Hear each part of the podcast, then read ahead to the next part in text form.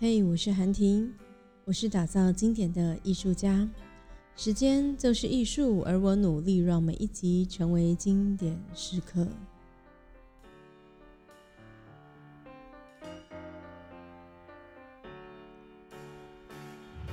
今天呢，我们要来谈谈与人同音当中的这一章呢，叫做是友谊原理。他说：“人们永远会选择跟自己喜欢的人共事。”在整个当章节啊当中，出现了一句在两年前提醒我的话。那个时候啊，看到这一句的时候，其实嗯，我有一点感觉，但是没有这么深刻的感觉，因为那个时候还不是那样嘛。它只是一句话的提醒，直到现在。嗯，我可以用我现在的经验告诉你说这句话是真的。他是这样说这句话的。他说：“如果你缺乏了人际技能的话，就是你没有呃人际关系，不会与人共处的话，那么你会很快的就会撞到效率的天花板。”我在嗯两三年前，就是还是一个。就是只做事情的人，而且我只看事情的成果。就是你中间多么努力都不要告诉我，反正总之重点是你做的好不好嘛？那你如果前面都做的很好，但是结果不好，那对我来讲就是不好。因为在我以前环境的关系，你想想你的婚礼过程、筹备的过程，你再努力、再认真、再用心，但是在婚礼的当天，你的主持出了状况。请问新人是要说哦，sorry，好吧，那你前面都表现得很好，那我今天就不要跟你计较了。没有我在的行业就是一个成果导向的行业，你前面做的再烂，只要当天做得好，其实，呃，新人某一方面会觉得啊，对啦，就是这样。但幸好一切的成果都很好。但是呢，我后来准备要从这个行业离开了，我在想。下一个自己能够前往什么样的境界的时候，我突然发现一件事情。应该说我一直都有意识，但是我那时候很认真的看待这件事情，就是在我的客人当中，很少是被以前的客人转介回来的，只有很少数的客人啊会一直帮我介绍介绍，然后但我都说。就是没关系啦，因为你知道很多餐厅都会付主持人，所以除非他们真的很想要一个特别的婚礼，或是他们很需要一个人手来帮忙，不然其实不太会找到我。呃，但是还是我这样的人，只要他们听到有谁需要婚礼主持人，就会立刻然后来找我，我是立刻呢把我推荐给他们。非常感谢这样的人，但在我的客人当中，这样的人其实是非常非常少数的。可是我就看其他的同业啊，他们都好多的人帮他介绍我，而且都有介绍成功。然后我心里就想说，这到底是怎么一回事？后来忘记那个时候是怎么样的。总之，我就意识到，好像和别人好好的相处是一件很重要的事情。好像，因为那个时候还没有成真哦。但经过这两年之后啊，我开始用各式各样的方法学习怎么和人家共处。首先，你要跟别人相处，第一件事情是你要先看到对方是谁嘛，就是你不再以自己为中心，或者是以事情为中心。我不是一个以自我为中心的人，但我是一个以事情为中心的人，所以你要怎么调整？然后呢，你要接受，不是每一个人的标准都跟自己一样，不一定是一样高，只是一样而已。所以我在那个过程当中，嗯，先从一堂课开始，然后组了一个读书会，长达一年半。接下来再把《与人同意》的这本书分享完之后，我就会分享那一本书。嗯，但是我不会分享，就是在读书会的过程当中，我们可能发生了一些什么事情。或许我可以跟你说说，就是我们怎么带领那个读书会的。那你也可以学习我一样，然后带领那个读书会。但我不会说，就是读书会里面发生了些什么事情，因为在那个读书会的一开始的时候，我们就做好了保密协定，我们连照片都不能拍，因为那本书其实谈的是很内心的。然后现在的人彼此之间的交流其实很深，尤其是你如果在 Facebook 上面打卡，诶，你知道我最近打卡的时候，有一个人就私讯我说：“哎呦，你也认识他？”我说：“哎，怎么了？”他说：“对啊，那个是我哪里哪里来的朋友。”我就哦，天哪，Oh my god！所以脸书呢会创造很多人跟人之间的连接。那我们不太希望彼此呢在探索这件事情的时候是会被放大检视的。所以我们就希望大家不要剖照片，然后 tag 大家。当然，如果你要 post 你属于你自己的照片是可以的哦，比如说你前面那本书啊，或是关于自己的东西这样。这是我们那个时候的默契，所以延续到现在，我也不会说说那个读书会上可能分享了些什么。好了，扯远了。总之，在那一年半之后，我突然。就是对人这件事情有很大的改观，但是我还是没有做的这么好，所以我后来用一些的方式，然后调整了自己。我发现跟这个章节里面谈到的蛮像的，所以呢，不如我们就一起来看看它里头是怎么说的。我要先说，照例要讲重点，所以呢，要先把这句话说清楚。人们永远会选择跟你喜欢的人共事，所以你也会有一些你喜欢的人。然后这些呢，真正的朋友并不用太多。你知道，要维护一个真挚而深厚的友谊是需要非常多时间。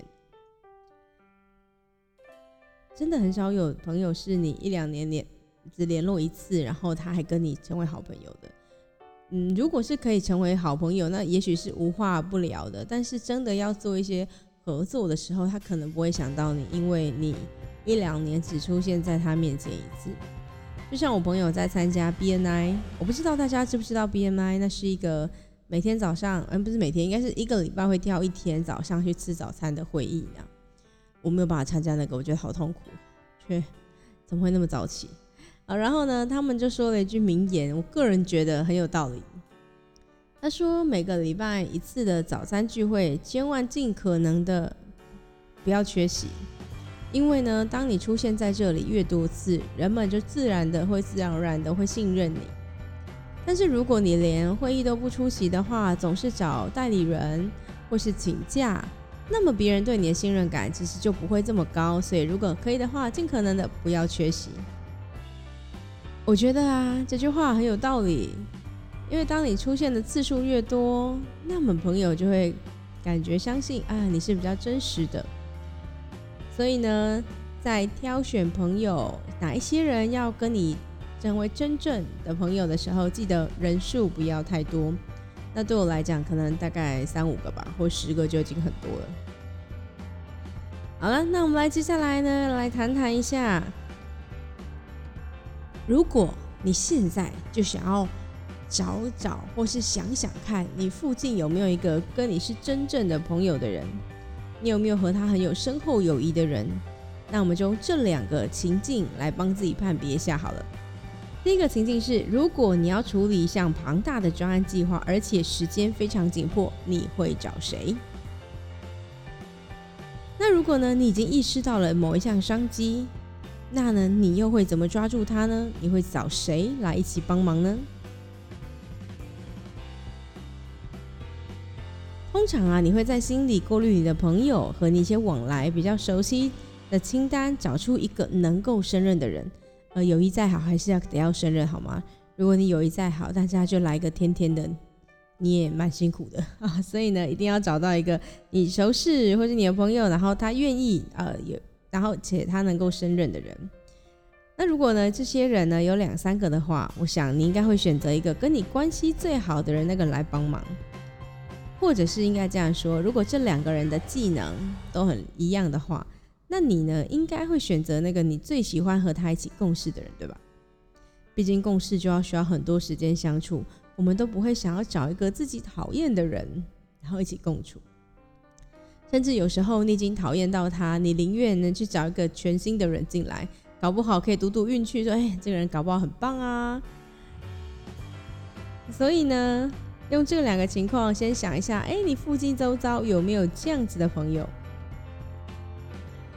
我以前呢在做婚礼的时候，常常我到会场，然后我的新人，我的客户都叫他新人，因为他是要结婚的人啊，所以我们的我们的专业用语叫新人。好，然后新人呢就看到我就说：“哇，韩婷，我觉得有你在好安心，我看到你就觉得一切都 OK 了。”然后我就觉得哈，什么我我怎么都还没做，我只是来这里而已，而且我可能婚礼前只跟他见过一次或两次的面。他就说：“嗯，我觉得看到你就是安心。”好，这句话我觉得很匪夷所思。我到现在还找不太到那个理由，因为啊，你你知道我有个妹妹，接下来的 podcast 就会出现她了，因为我们要来讨论一下为什么一个直播主可以这么成功，一个素人可以这么成功。我跟她其实蛮像的，曾经有人呢就是在旁边听我们两个讲话，他说你们两个好奇怪，为什么要自言自语？你看我们连声音都很像，然后我妈分不出来，所以呢。一个很像的两个人哦，长相啊，我觉得在实体上来看的时候，还是会有点类似，然后蛮像的。然后有人就问我们说：“哎，你们是双胞胎吗？”我就说：“对啊，当然。”你知道姐姐就是长了妹妹三岁，被说成双胞胎是一件多么值得开心的事情，当然立刻要承认。好，来开开玩笑。那呢，我们今天，哎，我要讲什么啊？我说我们两个其实很像。然后我们去某一间餐厅的时候。然后那个协理啊，就说我们两个超像啊，然后我们声音都很一致啊，什么什么之类的。然后那个在那个时间过了不久之后啊，就另外一个公关公司的老板，然后他就说：“哎，我需要一个主持人，韩婷那时候有空吗？”我就说：“嗯，那时候我刚好没有空。”哎，我陪我妹去好了。大家都说我们两个很像，而且我妹也去过那个公关公司帮过几次忙。然后那个公关公司老板就说：“啊，是哦，你去瞧一下时间啦，我还是希望你来。”哦，我就觉得，嗯，我们两个不是很像吗？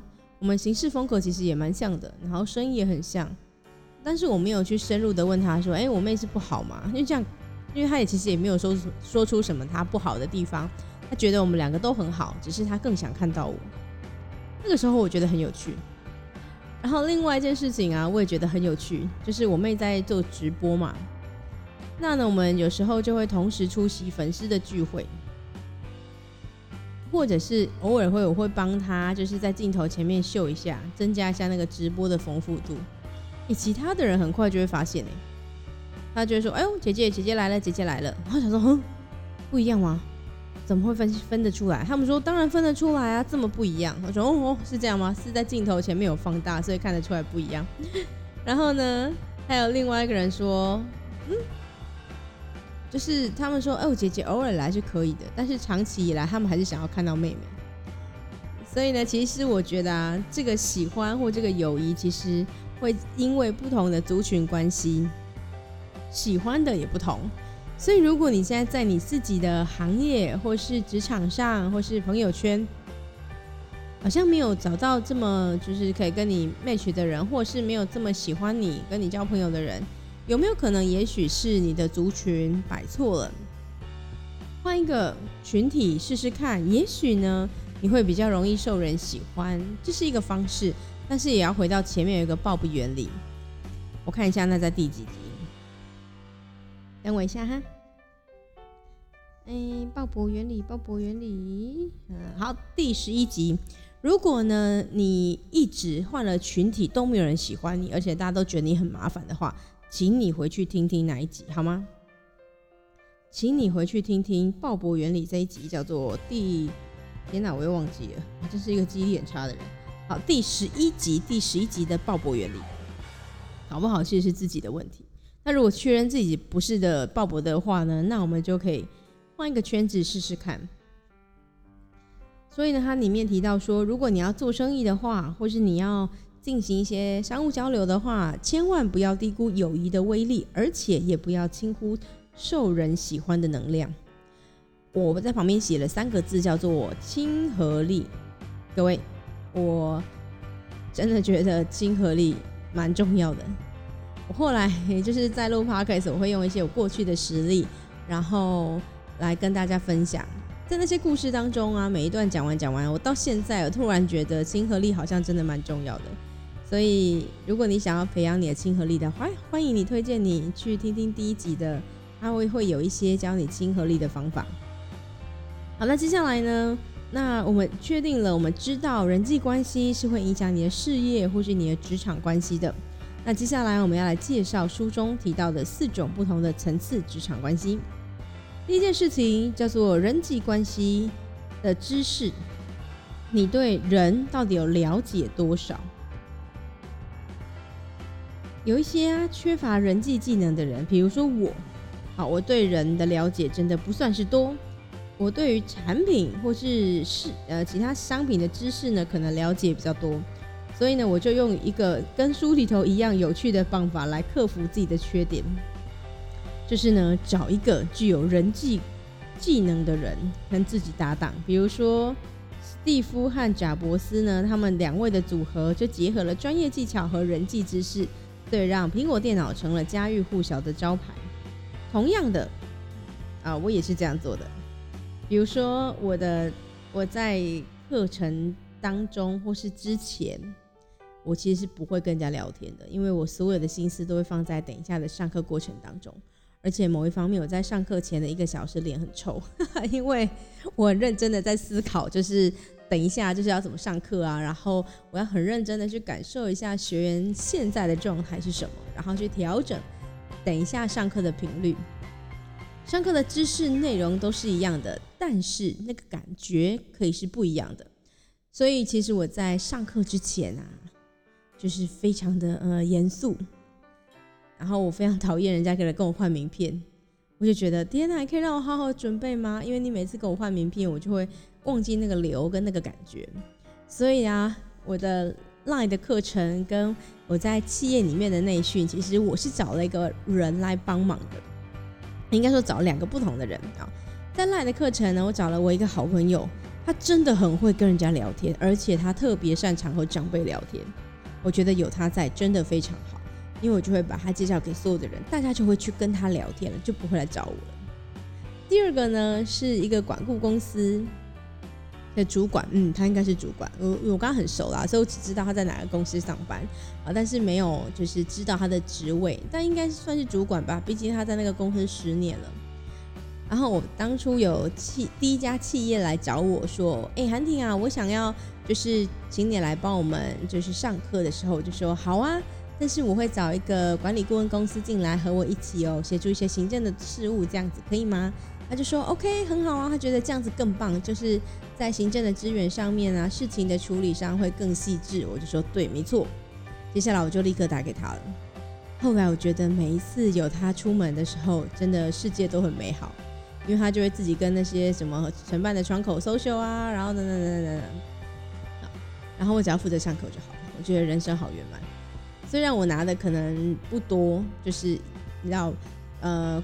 管管理顾问公司也是要赚钱，他也是要员工要养，也是有办公室要支出，所以呢，我就没有赚的，就是像自己接案这么多。但是我觉得那是另外一种的好处。然后我愿意付出这么多钱，然后来换的我自己上课的品质。所以你也可以想想看，如果你真的缺乏人际技能的话，赶快找一个人跟你搭配就好了。好，接下来呢？刚刚是人际关系的技能、人际知识，你对人了解多少？那知道人对了解呃对人的了解有多少之后呢？那我们就要来学习一下，那你是怎么对待别人的？所以这叫做服务的技能。一个十分重视顾客的人啊，比较不容易流失顾客，而且呢，顾客比较容易从新顾客变成老顾客，他会一直回头来买。好那接下来呢？嗯，我们来谈的是第三个，就是你的人际名声是你最大的资产，也就是你商场的声誉啦。每当这个人谈起你自己的时候，你的名字的时候，别人是会觉得哇，他是一个真的很棒的人哎，还是嗯，我觉得你可能要思考一下哦，我觉得他可能某方面呢不是这么好，所以呢，你的名声也会造就了。你呢，在商场上有多少人愿意跟你合作？很多听说嘛，总是有听说。说到最说到听说，我最近又被重伤，呃，生气。但是呢，我后来转念一想，就是因为被人家嫉妒啊，才会被人家重伤啊。要问阿 Q，好了。所以呢，如果你遇到有有些就是不实谣言的话，也千万千万就是嗯，不要太过大的反应，就笑笑就过去吧，因为我们有更重要的事情得做，对吧？当你每天都要录 podcast 的时候，你真的没有太大的心力去管那些不实的谣言。好，接下来呢？嗯，是呃呃，对，在这边我补充一点好了，就是我们常会说，就是你的名声要顾好，但是如果你过于完美的话，你可能会带来不小的压力，而且会带来一些过度的期待，别人可能就会觉得哇，韩婷哎，就是一个完美的代表，所以每件事情都要完美，但是我有些事情真的做不好，所以嗯，你你要想一下怎么样。适度的告诉大家，我还是个人哦，请不要对我有太过高的期待，这样子太奇怪了。好，最后一件事情是私人的友谊可以帮你扭扭转劣势，我真的觉得这件事情非常非常非常非常的正确，我讲了超过三次。呃，我用两个例子来做印证。第一个呢，是我参加一个训练叫小敏训，在那个小敏训里面啊，很莫名其妙的。我们就是在那边四天三夜，诶，四天三夜啊，对，应该是四天三夜，没错，没计算错。好，然后四天三夜呢，我们也不做什么事情，就是早上听一个小时，然后老师会讲说，哎，怎么样跟人啊分做好人际关系啊，等等等啊，怎么跟自己相处啊，跟别人相处啊。然后接下来的时间，一整天一整个白天，我们都在听别人讲故事，很认真的听他讲故事。然后回应他的故事，跟他说：“哎，我从你故事当中听到了些什么啊？什么什么之类的。”搞了四天，我当时候是因为别人的一个老师的关系的推荐，所以我去了那个营队。嗯，如果不是那个老师推荐的话，我绝对不可能进到那个营队，因为我觉得这是一个莫名其妙的营队。但是呢，进去之后啊，我觉得某一方面那是一种高压的训练，跟长时数的训练，逼迫你一定要学会。如何去好好听别人说话？嗯，如果你不太会听，就是听别人怎么样好好说话话的话，建议可以去参加那个营队。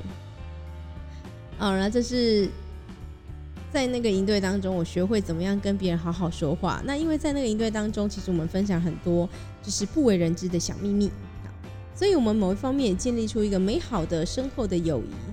后来啊，这样的友谊在最近的时候。有发酵了，其中一位就是和我一起来念这个与人同饮的书，他是一个高雄人，但他会有台北的行程啦，他就会固定呢，在他上台北的时候，我们会约一个晚上或是一个白天，就两三个小时一起来讨论其中几个章节。我觉得这个交流啊，对我现在来说是一个很好的养分。毕竟如果没有那几次的交流，我怎么有办法来录音呢？对不对？好，另外是在小米讯当中啊，也会有几个就是不错的商业交流。后来，因为我们都已经认识彼此了，我们也深刻的了解彼此在干嘛，所以你就比较愿意把商业的合作呢放在心上，然后找他和他一起。啊，另外一个案例就是我在五月的时候接了一个企业的案子，嗯，他应该算两个案子啊，但是他都是同一家公司同一个窗口，因为那个窗口是我的好朋友。然后过去的时候，他曾经请我帮了几个忙，我都很愉快的帮了他，他就觉得我是一个可值得被信任的人，他就把这个案子交给我，然后获得了很不错的成果。那在过程当中啊，其实他很帮忙，就是帮我说了不少话，然后我们里应外合，就是来探听一下，嗯，他的主管的期待是什么，然后我可以怎么做，然后我们很快的修正，然后让个案子呢能够顺顺利利的完成。但是真的要感谢他说了很多好话，或是做了很多协调，挡掉一些不必要的要求，不然我觉得，嗯，我应该没有办法完成。所以呢，一个私人的友谊，也许可以帮你扭转劣势哦。好了，那在最后呢，我是想要用所罗门写的这句这几个字呢，这几句话呢，来跟各位聊聊什么叫做真诚真挚的友谊。他说，真正的朋友。看过你最糟的一面，但却永远记得你最好的一面。总是认为你比真实的你还要好。你可以和他促膝长谈好几个小时，或是一句话也不说。对你的成功和你一样兴奋，信任你。当他和你说话的时候，他所说的正是他心里所想的。在你面前，不会想要装得更有学问、装得更聪明，或是老是想当你的老师。真正的朋友无论何时都是你的朋友，所以请你务必珍惜你真正的朋友哦。那如果呢，你觉得刚刚的那样的朋友好像还不错的话，那或许可以从你自己先开始，先让自己成为别人真正的朋友吧。学会怎么跟你的朋友自在的相处，不一定要做哪些事情，即使是微笑，都是一个很棒的时刻。你说的要跟你想的一模一样，不要你想了一套，然后说的一套。最后，你要跟你的朋友站在一个平等的位置上，你不是高高在上看着他，你也不是仰慕他。总之，你们就是一个平等的位置。好啦，那我们今天的分享就到这结束喽。希望你会喜欢今天的内容。那我们就明天见，拜拜。